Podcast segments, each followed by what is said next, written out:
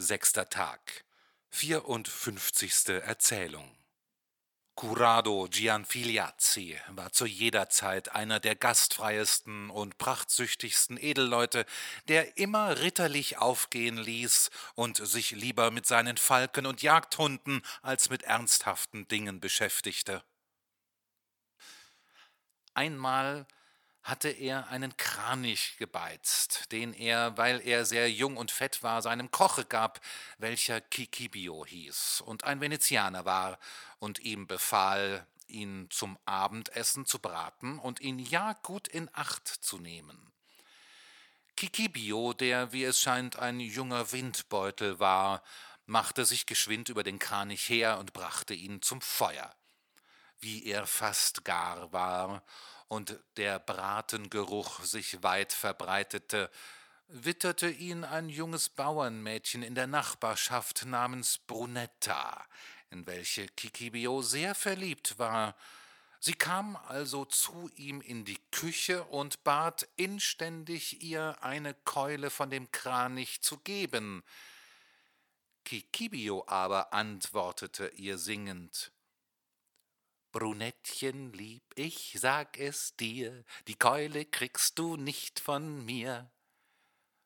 Brunettchen ward böse und sagte, wenn du mir die Keule nicht gibst, so schwöre ich dir bei Gott, ich tue dir nie wieder deinen Willen. Kurz nach einigem Wortwechsel konnte Kikibio es nicht länger übers Herz bringen, sein Mädchen zu erzürnen, er löste also einen Schenkel ab und gab ihn Brunetten. Darauf der Kranich dem Curado und seinen Gästen aufgetischt ward, wunderte sich Curado, dass er nur eine Keule hatte. Er ließ also den Koch rufen und fragte ihn, was aus der anderen Keule geworden wäre. Der windige Venezianer antwortete Mein Herr, die Kraniche haben nur eine Keule und ein Bein. Curado ward zornig und sagte, Was Teufel, hätten sie nur eine Keule und ein Bein, meinst du, dass ich in meinem Leben noch keinen Kranich gesehen habe? Hä? Kikibio gab keck zur Antwort, Was ich euch sage, mein Herr, ist wirklich so und ich will's euch an den lebendigen Kranichen zeigen. Curado wollte die Sache in Gegenwart seiner Gäste nicht weiter treiben, sondern antwortete weil du sagst, dass du mir an den lebendigen Kranichen dasjenige zeigen willst, was ich nie gesehen oder gehört habe, so mag es gut sein, und du sollst mir morgen Wort halten. Aber ich schwöre dir bei dem Leichnam Christi, wenn es anders ausfällt, so lass ich dich dermaßen züchtigen, dass du an mich denken sollst, solange du lebst. Dabei blieb es diesen Abend, wie aber des anderen Morgens früh dem Curado der Zorn noch nicht vergangen war, stand er verdrießlich auf, ließ den Augenblick satteln, befahl dem Kikibio einen Gaul zu besteigen und ritt mit ihm nach einem See, wo bei Tagesanbruch immer viele Kraniche zu stehen pflegten. Jetzt, sprach er, wollen wir sehen, wer gestern Abend gelogen hat. Du oder ich? Kikibio welcher sah, dass sein Herr noch immer bei übler Laune war und dass seine Lüge unfehlbar an den Tag kommen würde, wusste sich weder zu raten noch zu helfen und ritt voll Angst hinter seinem Herrn her.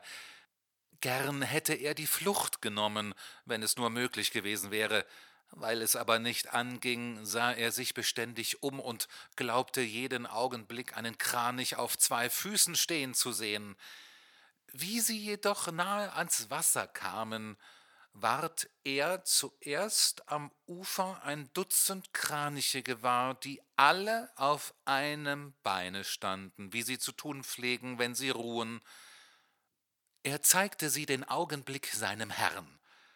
Seht ihr nun wohl, gnädiger Herr? sprach er, dass ich euch gestern Abend die Wahrheit sagte, dass die Kraniche nur ein Bein haben? Seht sie nur an, dort stehen sie.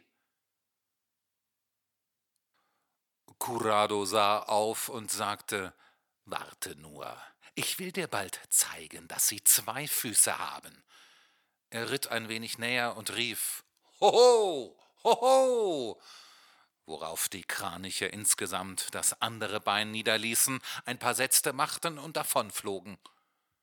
Was sagst du nun, du Fresser? Haben sie zwei Beine oder nicht?